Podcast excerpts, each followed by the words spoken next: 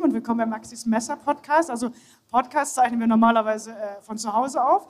Die äh, nächste Sensation ist, dass wir heute echt einen Podcast zu fünft haben. Technisch kriege ich immer nur vier Leute unter maximal. Und ich stelle euch ganz kurz vor, ich glaube, wir haben ja nur 30 Minuten. Ich habe einmal ähm, Carsten dabei. Carsten ist äh, vom Jagdservice Franken und Messer-Nerd.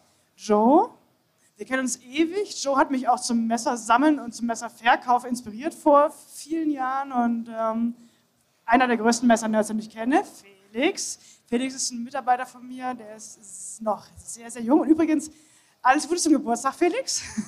Dankeschön.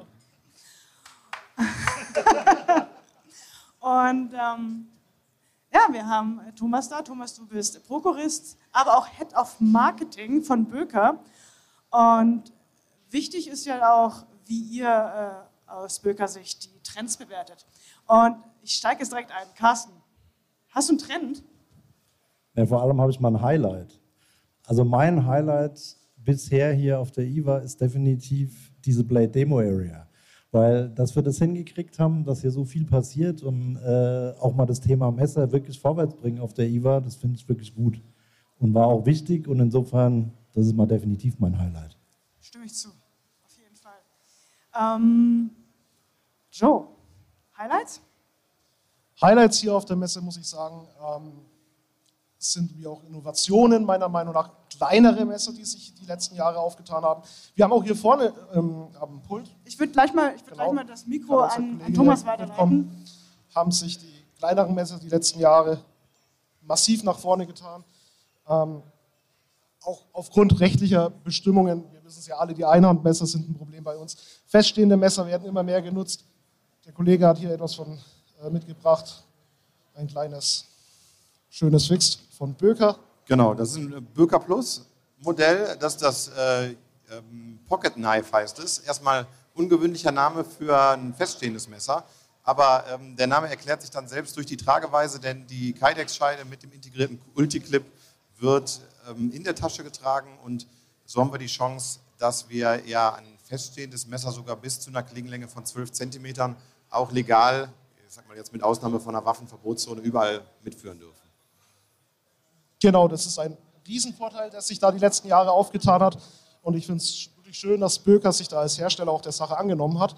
Ähm genau, also das ist ja nicht nur so, dass ähm, uns die Messer selber gut gefallen, ähm, wir sie deswegen machen, sondern ja. gerade das Joko ähm, gehört zu den bestverkauften Messer bei uns im deutschen Markt. Und das zeigt ja wirklich, welche, welche Relevanz da auch die Waffengesetzgebung bzw. das freie Führen von Messern auch für unsere Kunden hat.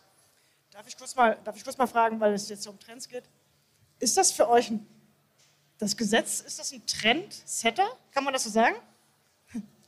Ist also in dem Fall schon. Ja, in dem Fall also die Kategorie der ähm, feststehenden Messer, ähm, die dann ähm, zum EDC werden, ähm, würde ich sagen, ja, ist ein Trend. Ja, ähm, ja. Grundsätzlich ist es allerdings so, dass wir ähm, weiterhin auch sehr viele Einhandmesser verkaufen und trotz Restriktionen, die es in den letzten Jahren gab, das nur sehr bedingt im äh, Absatzerfolg von Produkten gesehen haben. Also ja. Äh, Böker produziert ja für einen weltweiten Markt. Würdest du sagen, Deutschland ist euch wichtig in dem Sinne? Ja, also, absolut. Also das ist, ähm, wir sind ja auch stark in den USA, wie viele wissen, aber der deutschsprachige Raum, also das ist nicht nur Deutschland, sondern auch Österreich und die Schweiz, die Niederlande natürlich auch, ähm, das sind doch unsere stärksten Absatzmärkte. Also am stärksten sind wir im Heimatmarkt und ähm, das ist ja auch nicht ungewöhnlich, dass dann ein deutscher Hersteller im deutschen Markt auch eine besondere Präsenz hat. Wenn ich an die Franzosen denke, da ist es ja auch so, gerade die ähm, französischen Messermacher oder jetzt auch äh, französische mhm. Messermarken, Opinel und Co., werden von den Franzosen ja auch wirklich sehr, sehr stark nachgefragt. Okay, stimmt wohl. Bist du durch? Wolltest du noch was? Nein, ich bin durch. Freue mich für die Info auch von Böker selber. Das ist mal etwas, was in der Menge erstmal ankommen muss und auch bei den bei den Kunden ankommen muss, dass da jetzt Bürger sich wirklich auch Gedanken macht, was wollen die Leute denn eigentlich? Und nicht einen eigenen sturen Weg vorgehen, ja. sondern sich wirklich um die Kunden Gedanken machen. Tolle Sache. Ja. Nee, das ist ein Weg, den gehen wir schon seit einigen Jahren, ähm, sehr intensiv. Ähm, und das ist letztendlich auch meine Aufgabe, also wirklich marktorientierte Unternehmensführung. Das heißt, wir schauen da schon ganz genau hin, welche Trends gibt es, welche Bedürfnisse haben unsere Kunden und versuchen die natürlich dann unter wirtschaftlichen Rahmenbedingungen auch in unser Sortiment einfließen zu lassen. Felix, Hast du einen Trend entdeckt oder was ist dein, dein Favorite-Trend? Also ich würde sagen, Trends kommen und gehen halt immer so mit der Zeit. Bei mir persönlich ist es halt vor allem äh, so die Technik an sich.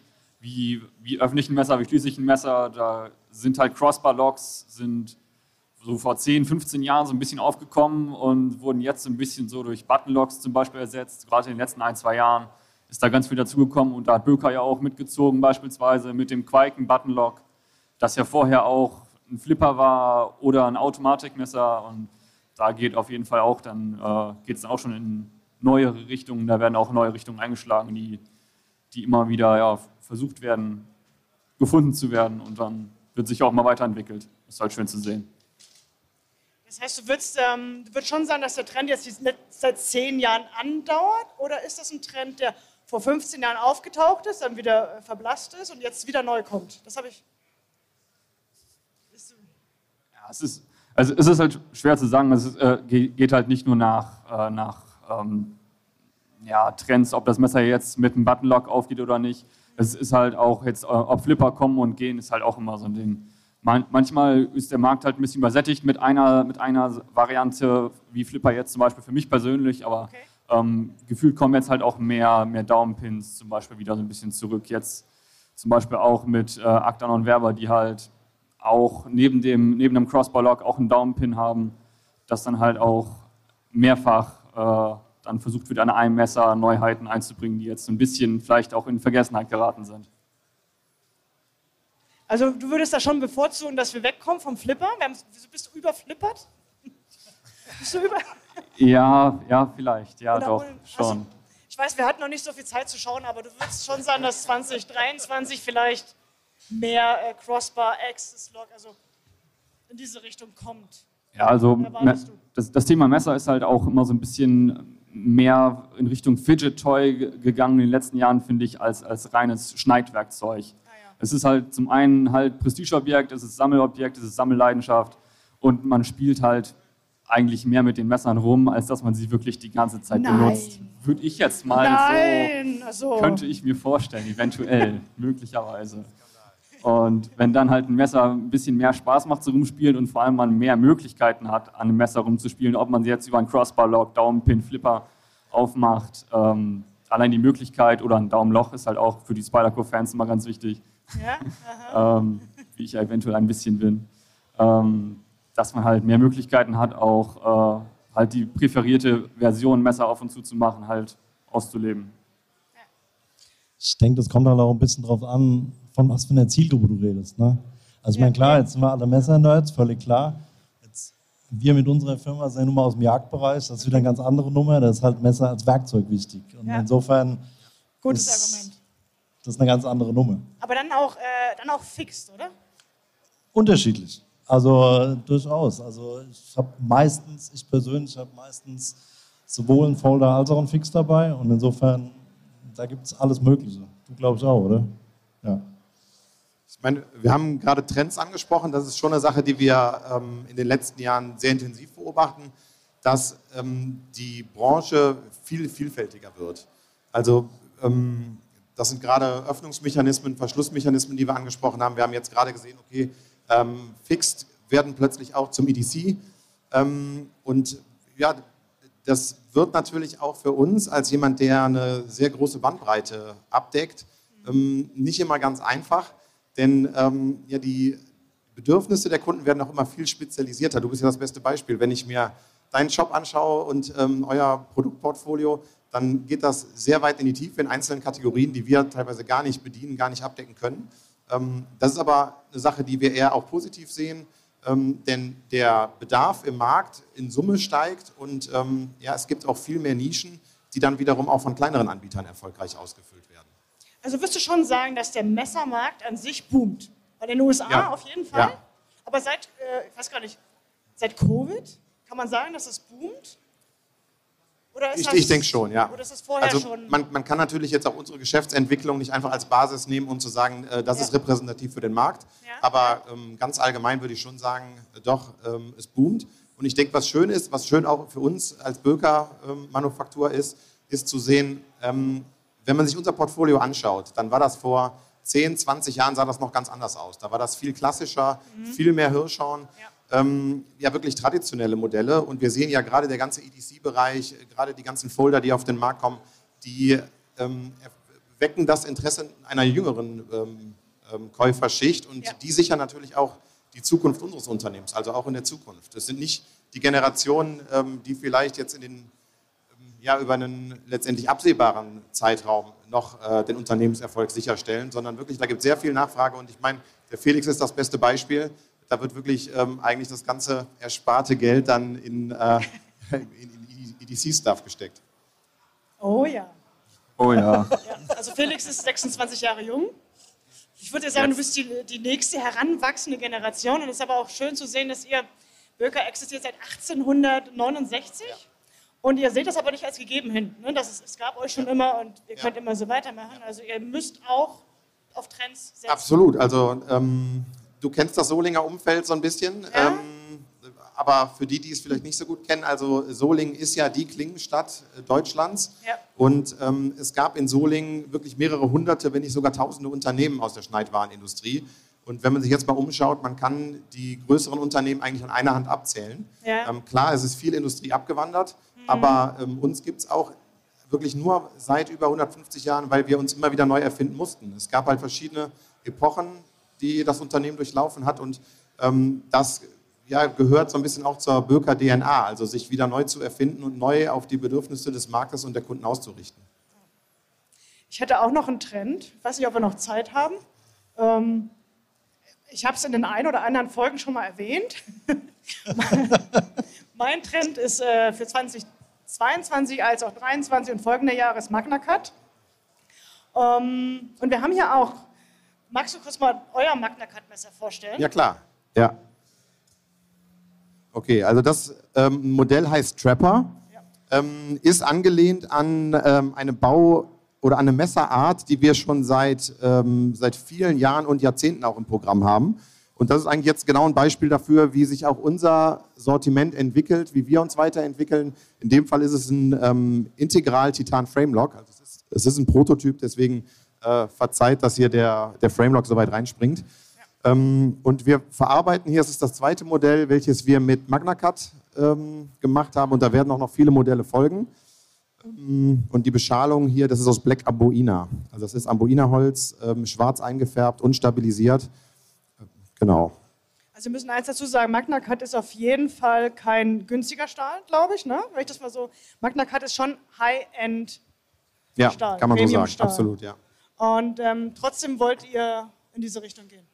Ja, wir müssen sogar. Ja? Ähm, es ist ja kein Geheimnis, dass die Fertigung in Deutschland jetzt nicht zu den günstigsten weltweit zählt. Okay. Und ähm, wir haben mal viele manuelle Arbeitsschritte und ähm, hochwertige Materialien, ähm, wie soll man sagen, sind eigentlich ähm, fast für uns zwingend erforderlich, um anschließend auch ein Preis-Leistungs-Verhältnis zu treffen, welches wettbewerbsfähig ist.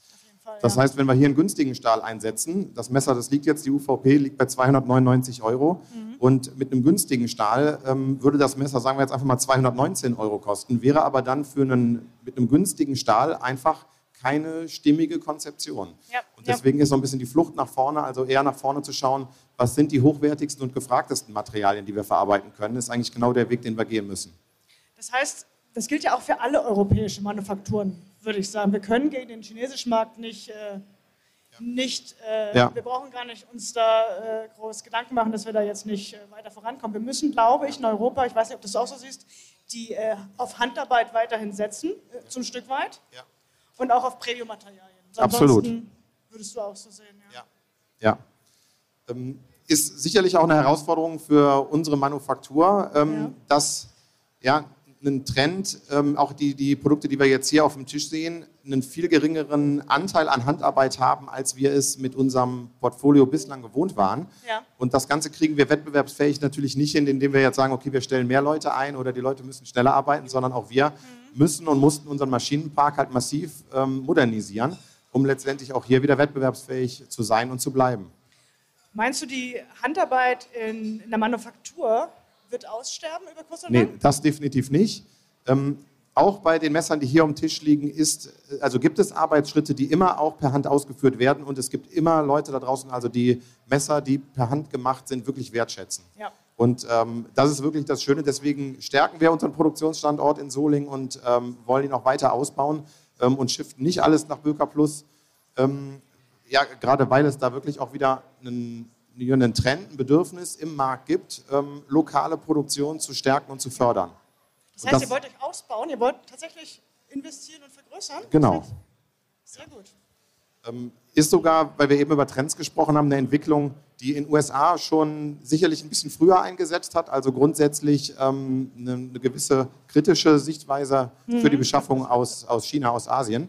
Und ähm, das merkt man aber auch hier im deutschen Markt ähm, sehr stark. Hochwertige Materialien. Ich würde gerne nochmal, äh, ich weiß gar nicht, kennt ihr Fett Carbon, Jungs? Mögt ihr? Ja. Seid ihr Fans? Also ich meine, ja. Ist ja im Jägerbereich, jetzt würde ich eher sagen, eher noch Hirschhorn und Holz? Oder ist das jetzt nee, so ein also da, nee, also, das, also da gibt es alles. Also ich meine, klar gibt es die Traditionalisten, die immer Hirschhorn wollen, ja. aber Traditionalisten? Auch die, auch die werden ja immer jünger, die Jäger. Ne? Und ja, äh, insofern, also ich habe zwar verdammt viele Messer, aber ich glaube nur noch zwei mit Hirschhorn. Also insofern. Meinst du, wir können auch, auch im, im, klassischen Bereich schon mal in Richtung Fettkarben? Joe, hast du was in Fettkarben? Äh, tatsächlich nicht. Ähm, oh. ich muss aber auch sagen, meiner Meinung nach im Jagdbereich, und das ist interessant, geht es auf Materialien, die ich hygienisch halten kann, also genau. die reinigen kann. Genau. Das also, ist ein wichtiger Punkt. Gerade wir arbeiten mit Lebensmitteln im Endeffekt und da möchte ich nicht mit einem Material ankommen, welches mir das dann eben kaputt macht. Absolut. Das ist auch etwas mit den Materialien auch zum Beispiel. Ähm, wo sich jetzt sehr viel getan hat, die letzten Jahre. Es ist nicht mehr das klassische Hirschhorn, was ich ganz gut finde, optisch. Ne, jetzt kommen dann schöne G10-Materialien, die man verwenden kann. Da gibt es ja auch doch starke Unterschiede. Mhm. Ähm, hat sich optisch sehr viel getan, bin ich sehr froh drum. Geht auch in eine gute Richtung. Ich denke, da wird auch mit Fat Carbon mit Sicherheit mal was von Böker kommen. Ach klar, aber haben wir ja auch schon ein paar äh, Sachen im Programm. Ja, sehr gut, aber da macht es mal schöne große feststehende Messer die wir da nutzen können in dem ja. Bereich. Du meinst Böker Manufaktur, ne? Ja. Ah. Ja. Wir setzen gerade neue Trends. Es muss ja auch in eine schöne Richtung gehen. Wenn wir die Möglichkeit haben, das in eine Richtung zu entwickeln, super. Mhm. Felix, Fett Carbon, ist das, ist das dein Thema? Ja, auf jeden Fall ist schon mein Thema. Also es gehört halt auch, gehört halt auch ein bisschen zur technischen Innovation, weil es halt einfach neue Materialien dazukommen überhaupt gab es ja vorher nicht. Mein Titan war da so ein bisschen der erste Sprung, mhm. dass neue Materialien benutzt wurden und äh, Carbon äh, war halt auch schon immer mehr oder weniger da, aber mit, mit Fettcarbon und äh, ähnlichen Materialien ist man halt wirklich in eine komplett neue Richtung, die halt auch ein bisschen farbenfroher geworden ist. Also früher waren es halt Hölzer, die dann halt ein bisschen Farbe ins Leben gebracht haben äh, in der Messerwelt wo dann irgendwie ein Schlangenholz oder ein Buina genommen wurde und inzwischen ist es dann halt äh, Fettcarbon in allen erdenklichen Farben und Mustern und Formen, was halt auch ja, sehr, sehr, sehr viele neue Möglichkeiten gebracht hat. Ich muss noch mal einmal fragen, äh, Joe, du meinst, Carbon ist nicht geeignet für die äh, Lebensmittel? Doch, doch. Doch. doch. Denke ich schon. Das ist, ja ein sauberes Werk, äh, das ist ja ein sauberes Material, kann ich super reinigen. Und deswegen möchte ich das gerne auch mal bei, bei größeren feststehenden Messern ah, sehen. Ja. Es ist halt einfach, auch auf der Jagd sieht man es, die Menschen, die äh, möchten sich gerne individualisieren. Und das ist doch ein schöner Schritt, da in der Richtung mal weiterzugehen. Individualisierung ist gut, dass du es ansprichst. Das ist, denke ich, auch ein Trend. Wir haben zum Beispiel das AK1. Das AK1 geht ja den Weg, dass, ähm, dass ihr jetzt ähm, unter anderem die Griffschalen austauschen könnt. Also, und ist das jetzt auch, wo ihr sagt, so, das, das ist das, was ich in 2023 mehr sehen möchte? Mehr Varianten, die man selbst vornehmen kann? Definitiv. Das ist ein wir wollen alle nicht mehr das 0815 Taschenmesser einstecken haben. Wir sind alles äh, individuelle Personen. Wir haben Interesse daran, uns auch zu veräußern und zu sagen, schaut, das bin ich, das mhm. gefällt mir. Und da kann man mit neuen Materialien oder mit Ersatzteilen oder ähm, äh, alternativen äh, Ersatzteilen wie jetzt neuen Griffschalen, Griffmodellen, Griffschalenmodellen, kann man das dann halt doch eben in eine Richtung entwickeln, wo man sagt, ja, das möchte ich sein. Das ist, das ist einer der Trends, den ich da so sehe. Thomas, ist das was für euch? Äh, das ist definitiv was für uns. Also das ist ein, ein Megatrend, ja. äh, Individualisierung, ja. Ähm, für uns ähm, auch so Chance und Risiko zugleich, denn.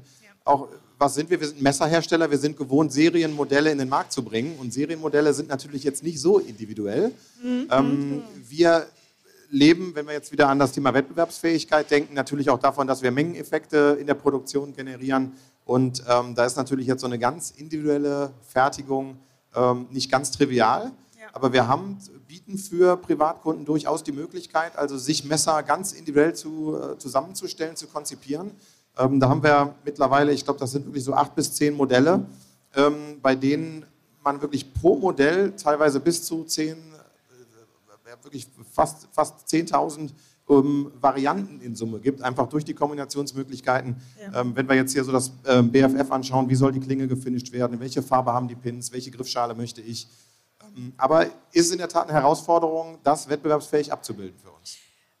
Mir fällt eine Sache ein, wo ihr auch sehr, sehr innovativ seid, meiner Meinung nach. Ähm, und zwar, es gibt einen Adventskalender.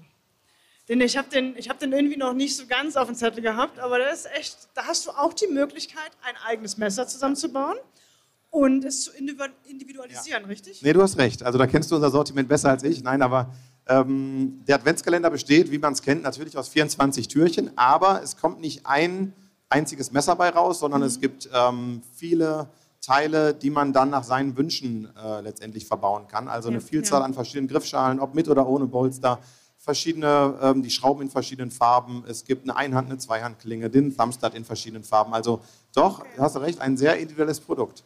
Das ist schön. Wie ist das eigentlich mit ähm, Designern?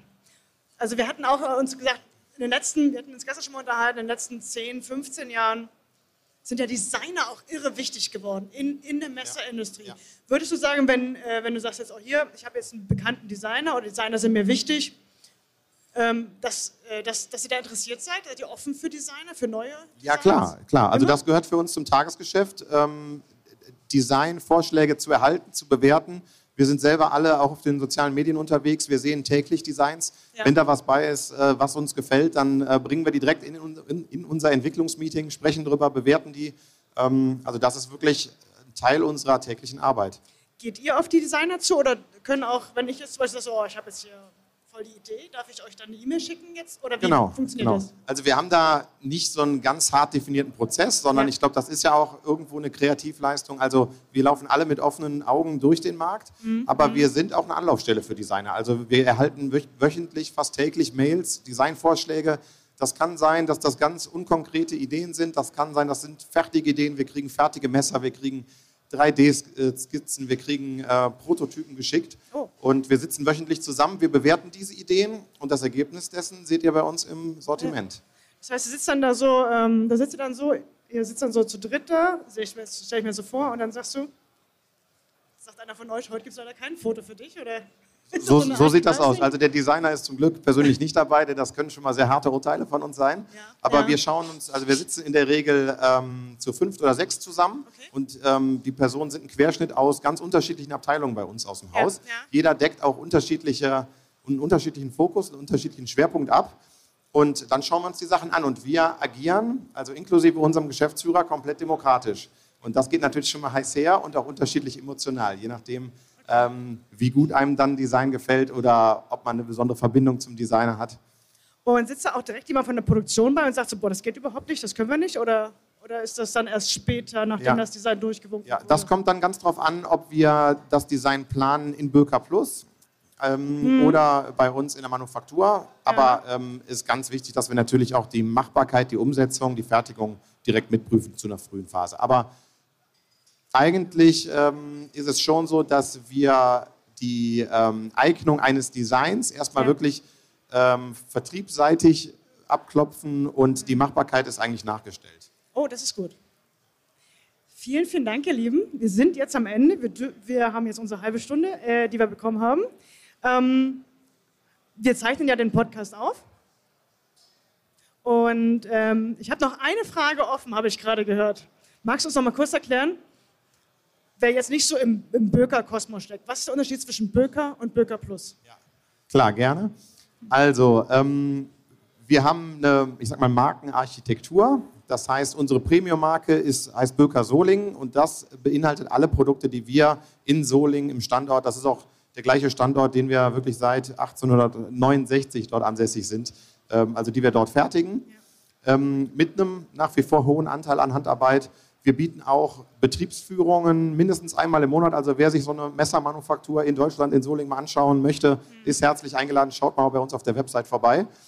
Und ähm, darüber hinaus haben wir die Marke, über die wir jetzt eben auch schon gesprochen haben, Böker Plus. Das sieht so aus, dass wir dort mit Produzenten zusammenarbeiten aus Italien, ähm, aus Taiwan, aus China, aber auch aus USA.